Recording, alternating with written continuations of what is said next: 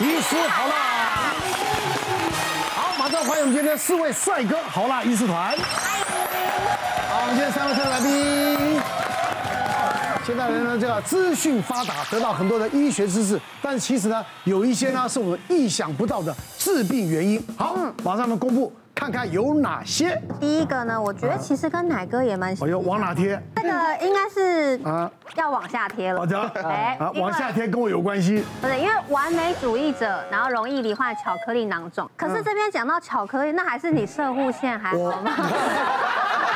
我只能这么问了。我射护腺有巧克力囊肿。这是属于女性的。对，女性的。完美主义者是这样子吗？巧克力囊肿大家都知道，说它是一种子宫内膜异位。是。子宫内膜异位如果跑到卵巢就形成巧克力囊肿，如果跑到子宫肌肉层叫子宫肌腺症，如果跑到骨盆腔叫叫做一般的骨盆腔子宫内膜异位。哦。那么呃，巧克力囊肿很很多人都已经知道，甚至把它简称为巧囊。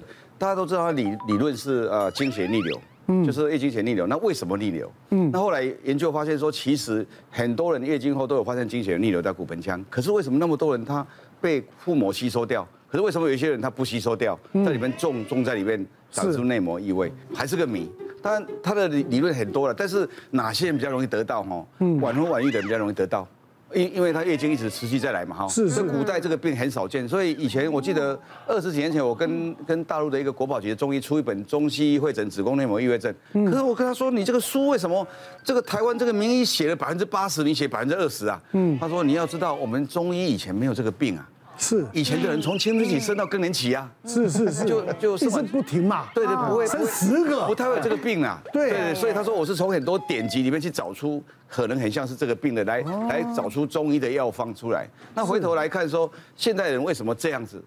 压力是不是有很大关系？被认为是有。我觉得。有一种人你会发现他是比较容易的，这些晚婚晚育的有很多是是呃事业心比较强，嗯，那他这个女强人。体质个性就想要个性，比方说，我举个例子，这个三十八岁的这个女生，她是一个科技公司里面的一个部门的副总，嗯，那她其实已经结婚了。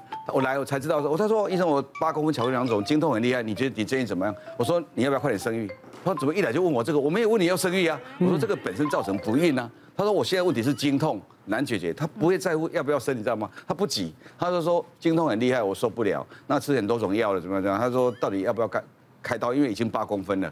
那后来我就跟他说，呃，你机器人已经结婚，为什么不快点生呢？哈，他要说坦白跟我讲说，其实我们这个部门的副总哈有两位副总哈，另外一个也是女生，然后总经理快要升到最上面的可能副总裁或者副执行长之类的，那他们两个一定会竞争这个位置。哇，他对三十八岁，他觉得说哇。我为什么要这时候去搞这个小孩子？去做那个，就是事业心很强，你知道吗？啊，他的事情都做得很完美哈。那后来跟他说，你如果一定要去处理这个事情哈，第一个手术完快点生孩子，那第二个是你如果暂时不生，就先吃药，吃到你想要生的时候再来处理，看会不会怀。不怀孕的话就要手术哈。那第三个我是不建议，就是说你直接摆着。观察，光吃止痛药，光吃那个我是不建议的，因为你现在已经这么对啊，这么厉害的一个一个一颗八公分的瘤了。那因为正常卵巢只有三公分啊，你这个都已经八公分了。后来你知道他立刻决定说吃药，哦，为什么？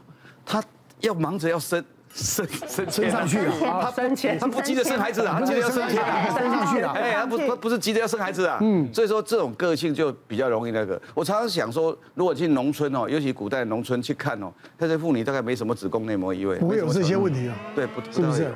哦，不过这也是算不算做文明病？是文明病，嗯，对不对？而且现在现在比我三十年前开始当医生的时候更多更多都很多。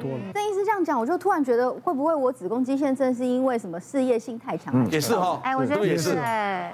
对啊，我也是不婚不孕的人啊。哦。对，然后我之前就是被检查出，因为我不晓得说原来我有子宫肌腺症，因为通常你自己经血量过多，嗯，是不是很多？其实不会去跟朋友讨论跟比较，因为你不知道什么叫做多。我每次还是痛不欲生，我是一定要吃止痛药才有办法工作的人。嗯嗯嗯。所以后来医生就说你有很严重的子宫肌腺症。哦。然后子宫肌腺症就会造成说我可能经血量多，然后痛，然后每一次来都非常不顺，然后血块又很大。然后医生就说：“哎，你妇科蛮弱的，你可能要稍微就是回诊一下，然后观察一下你自己的妇科。”嗯，就没想到我回诊之后，后来我的妇产科医师就建议我说：“哎，如果是这样的话，是不是要打一个什么 HPV 的疫苗？因为现在大家都在打 HPV 疫苗。结果后来说打 HPV 疫苗之后，之前检查完了之后才发现我感染了 HPV 病。哦，这样子啊。哦，对。然后我感染了 HPV 病毒之后，后来医生就有帮我在我的细胞里面做了一些就是裁剪，然后会拿去化验，就发现是癌前病变。哦，对。然后医生就建议说不可以等，原因是他怕说那个细胞在久了之后会再变化。对，会如果有变化就会变成癌症。癌症。所以后来我几年前。呃，四五年前就动了手术，就动了手术，然后把那个癌前病变的地方就是用内视镜做的吧？对，对，伤口很小，对对对对对，伤口很小，然后就切掉。那切完了之后，后来我就去打了 HPV 疫苗，然后到现在就是我每半年我都一定要固定要回检，要回诊，要。可是我的肌腺症还是没有因此获得任何的改善。HPV 的部分那个是简单的，因为以前我大概说过，我们节目也谈过，是是，其实百分之八十的人一辈子都得过了哈，那个没有什么关系，只是而且你任意找。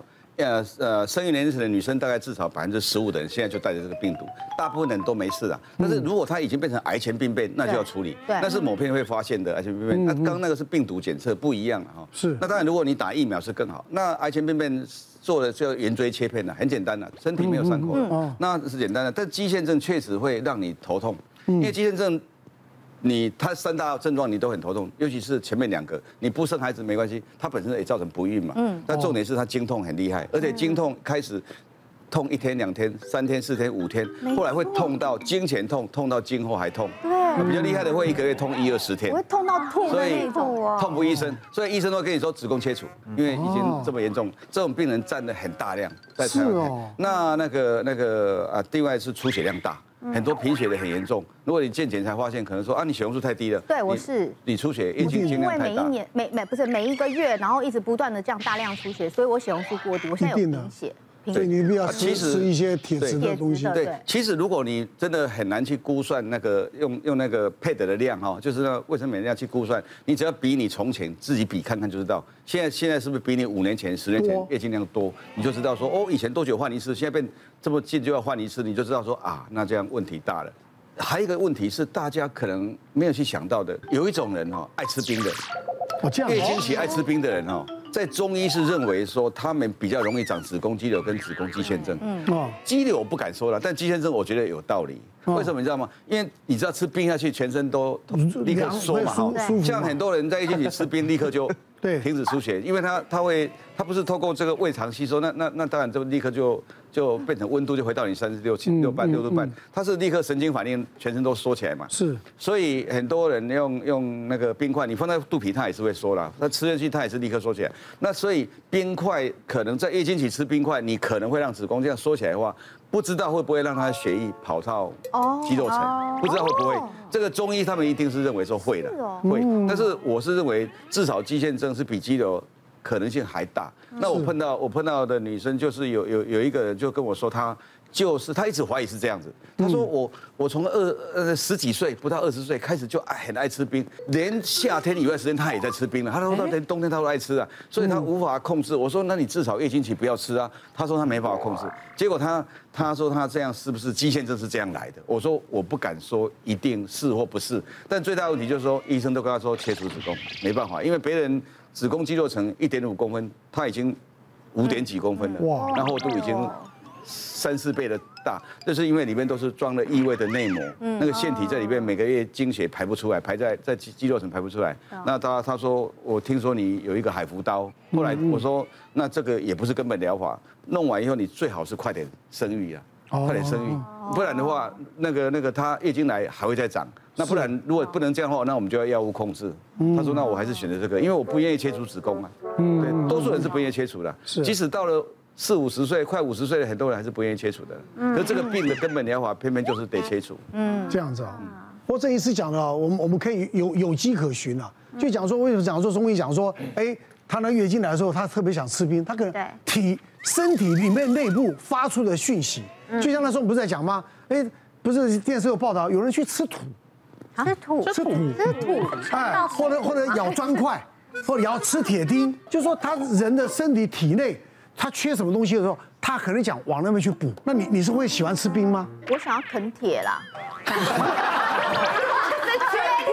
了，对，因为他缺铁了。对，我缺铁，我就突然突然很想啃铁钉之类。来哥，我是穷到吃土啦。不 要帮我，我弄钱给你吃好了。我可以哦。别忘了订阅我们 YouTube 频道，并按下小铃铛，收看我们最新的影片。想要看更多精彩内容，快点选旁边的影片哦。